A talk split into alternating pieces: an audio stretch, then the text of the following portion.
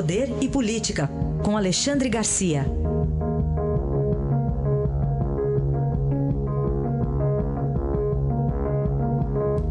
Alexandre Garcia, bom dia. Bom dia, Carolina, tudo bem? Tudo certo.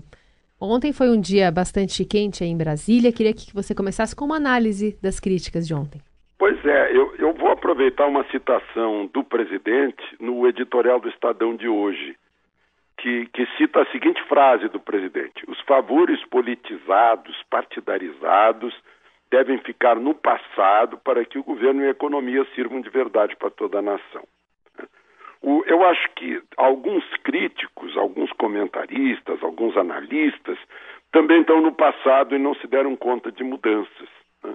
Uh, assim como essa história aí. Isso não significa, como, como ressalta o, o, o editorial do Estadão, não significa separação de Congresso. Né? Significa que, há, que é outra a avaliação, é outro o, o tema da relação com o Congresso, com deputados e senadores. O tema vai ser Brasil e não partido político. Né? É, uma, é uma diferença bem grande. Né? A nomeação de ministros, por exemplo, não obedeceu o critério do passado, obedeceu o critério novo. E eu vi uma crítica, por exemplo, dizendo é um absurdo um, um, uma ruralista na agricultura. Como assim? A pessoa que é da, da, agricultura não pode ser ministra da agricultura. Além disso, ela é, é engenheira agrônoma.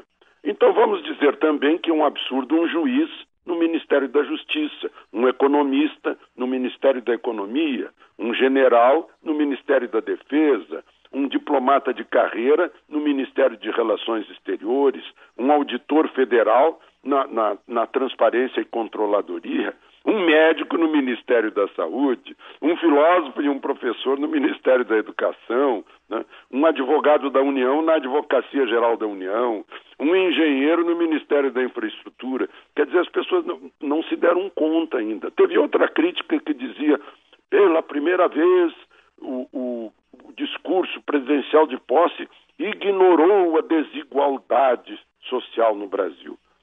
Pois é, tem o outro lado da leitura disso. Finalmente, um discurso de posse não demagógico, né? que não faz demagogia em cima da pobreza, que sabe muito bem que a pobreza se desfaz quando os, os empresários têm mais lucro, reinvestem o lucro para crescer, crescendo, geram mais riqueza, geram mais emprego, né? vivem em função das vendas, para comprar a pessoa tem que ter mais poder aquisitivo, é assim que funciona. Né? Então, parece que está na hora de, de a, a, a, crítica se reciclar também. Né? Não anunciou planos nem programas. Ora, a gente sabe que os planos e programas, em todos esses discursos de posse, têm sido peças publicitárias, que nunca foram cumpridas pelos anteriores. Então está na hora de as, as pessoas, eu acho muito justa a crítica, claro, não é justa, é necessária. Né? Sem crítica, uh, os governos ficam perdidos. Sem oposição, ficam perdidos também, achando que uh, estão certos. Né? Isso serve para corrigir os erros. Mas uh, eu acho que tem que se reciclar também para saber que houve uma, uma mudança, não só na, no governo, mas principalmente no eleitor, porque senão não teria eleito esse governo. Né? O eleitor que deu maioria de votos para esse governo, para esse presidente, é exatamente o eleitor que também mudou a cabeça, que, que, que, que exige uma mudança e que tomara que fiscalize e critique se não houver essa mudança. Alexandre, muito se falou sobre o discurso, os discursos de Bolsonaro no dia primeiro, que eles não abordaram muitas propostas, não foi muito é, rico em informações. O que, que você achou ontem dos ministros mesmo, falando já, detalhando um pouquinho mais? Pois é, algumas obviedades, aí vai a crítica. Né? Gente, faz discurso para dizer que vai obedecer a Constituição, está brincando. Né?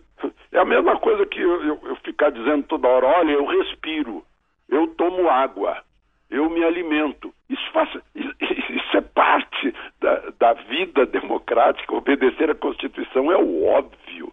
Né? Não tem nem que levantar isso, a menos que esteja desconfiado que pode cometer um arranhão, como fez o Lewandowski junto com o, o, o, o Renan Calheiros e, os, e, a, e, a, maioria do Senado na hora de rasgar a Constituição naquele julgamento da Dilma, né? Aí pode. Então, talvez isso justifique que as pessoas tenham medo. Ficam falando de democracia, democracia é óbvio. Parece que foi o Paulo Guedes, eu ouvi dizendo, a imprensa é livre. Claro que é, cara pálida, mas não precisa dizer, isso é óbvio. Né? E está escrito na Constituição também, além de ser algo que não precisa escrever na Constituição, porque faz parte da democracia.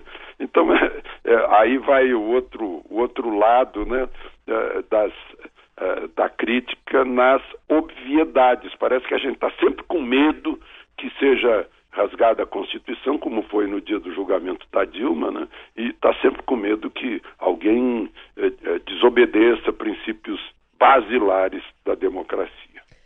Esmiuçando um pouco mais sobre os apontamentos feitos pelo ministro da Economia, Paulo Guedes, o que, que, você achou dos pilares? pois é, foi. Olha, Paulo Guedes deu, deu mais otimismo e mais ânimo uh, no chamado mercado, que, que é bem amplo, né? Fala desde o investimento até bolsa de valores, uh, uh, aplicações, disposição de, de crescer, de investir, né? Uh, otimismo é algo é, é, é, o fator mais importante no crescimento de um país. Entusiasmo, foi isso que fez o milagre econômico de tempos de Delfim e Médici. Mas aí, disse que uh, uh, entre os pilares né, é a reforma da Previdência, não tem jeito, né, e está com jeito de que também na Câmara e no Senado uma, um, um, certo otimismo quanto a ter votos suficientes para fazer essa reforma. Claro que desde que se conheça o teor dessa reforma. Outra coisa que ele falou, privatizações, né? Temos excesso, continuamos tendo excesso de estatais e as estatais, como se sabe, eram cabide de emprego para políticos, né? Vejam só, a, vice-presidência da Caixa Econômica, Gedel Estava lá o Gedelo, o homem dos cinquenta e tantos milhões dentro do apartamento, era vice-presidente da Caixa. Isso é só um. Eu, só citei um exemplo, mas em toda parte tem isso. Né? É, o Marum foi agora lá, vai, vai ser conselho fiscal do, da, da, Itaipu Binacional. Foi confirmado, né, no final das contas? Foi porque não tem volta, né? Hum. É, é, foi, é o ato jurídico perfeito. Hum. Então, não, não teve volta, foi uma coisa definitiva. Né? Não é como o caso do Batiste, que teve volta aquilo que o Lula e o Tarso Genro deram para ele, asilado político no último dia, né? refugiado político no último dia de governo. Aí teve volta. Aliás, agora uma das tarefas do atual governo é, é. achar o Batiste. Né? É. Eu vi no, no Estadão que ele foi procurado, aliás, perguntaram, porque é, é a a imunidade diplomática não permite que a Polícia Federal entre na embaixada da Bolívia ou na embaixada da Venezuela, mas desconfiaram, foram lá perguntar e, e, os países, de, os representantes desses países disseram não, o senhor Batista não está aqui. A Itália deve estar tá, deve estar tá na expectativa para saber se nós encontramos o Batista como eles encontraram o, o Henrique Pisolato. Mas, enfim, nos pilares do do ministro Paulo Guedes está uma simplificação tributária. E ele chegou a falar até de uma reforma tributária, agora o imposto único, né, uma, com uma carga fiscal de 20%. A maior parte dos países tem isso. O, o Brasil deixou de ter um imposto único de 1% sobre, sobre a retirada bancária, mas faz tempo isso. Os banqueiros eh, eh, não permitiram, né, disseram que não iam mais financiar a campanha eleitoral parlamentares votassem nisso e não saiu essa reforma. Já faz uns 40 anos eu assisti à reunião em que eh, os principais banqueiros do país derrubaram a reforma. Mas agora está falando nisso. Né?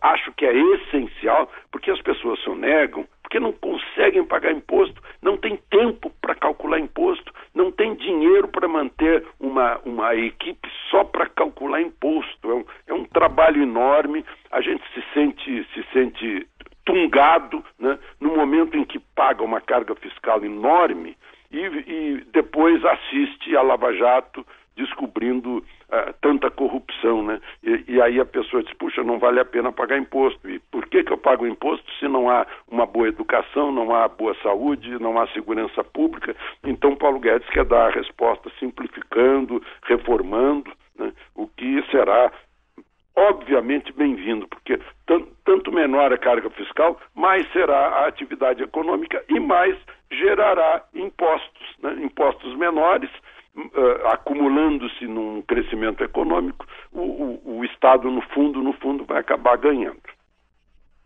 Esse é Alexandre Garcia, todos os dias, aqui por volta das 8h40 no Jornal Dourado. Obrigada, Alexandre. Até amanhã. Até amanhã.